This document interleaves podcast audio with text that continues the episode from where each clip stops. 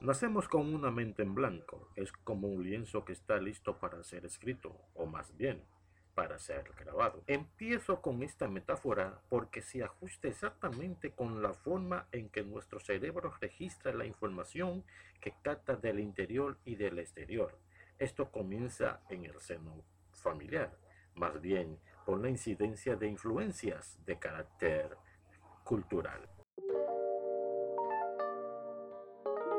Hola, soy Jesús Pérez. Bienvenidos a Ministrando Vida.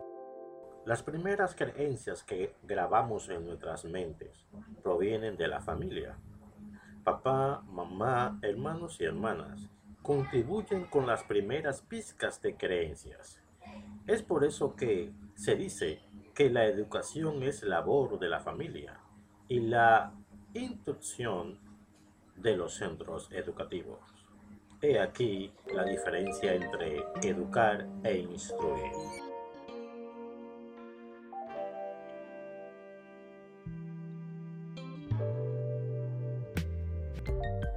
La familia educa y esa información se nos queda impregnada en nuestras mentes. Podemos escuchar por nuestros barrios a esta mujer que le grita a un niño pequeño, a su hijo, le grita, muchacho de él. Imagínense que este muchacho, que este muchacho se desarrolla, crece pensando y creyendo que él es hijo del, del hombre malo. Por lo tanto, comienza a comportarse como tal, porque cuando, como va creciendo en ese ambiente de que todo el mundo y más sus eh, personas que ejercen autoridad sobre él. Le dicen que él es hijo del maligno. Él adopta es, esa personalidad y empieza a hacer cosas, a decir cosas que van de acuerdo con lo que él ha aprendido.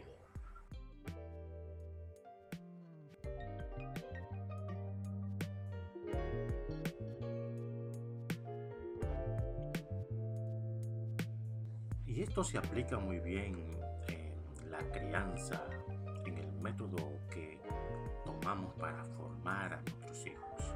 Si queremos que nuestros hijos sean ente de bien en la sociedad, tenemos que mirarnos a nosotros, porque nosotros, los padres, somos sus espejos, somos el ejemplo que ellos ven y cómo se comporten en la casa como ellos reciban la, formación que le damos en la casa, así ellos se van a comportar en la sociedad. Porque la familia es un reflejo de la sociedad.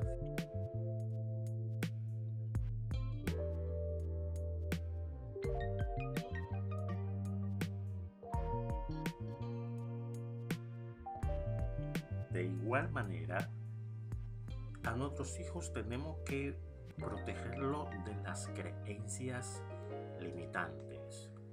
En la creencia de que yo no puedo, que es muy grande para mí, etcétera, etcétera, etcétera. Todas esas cosas empiezan en la casa.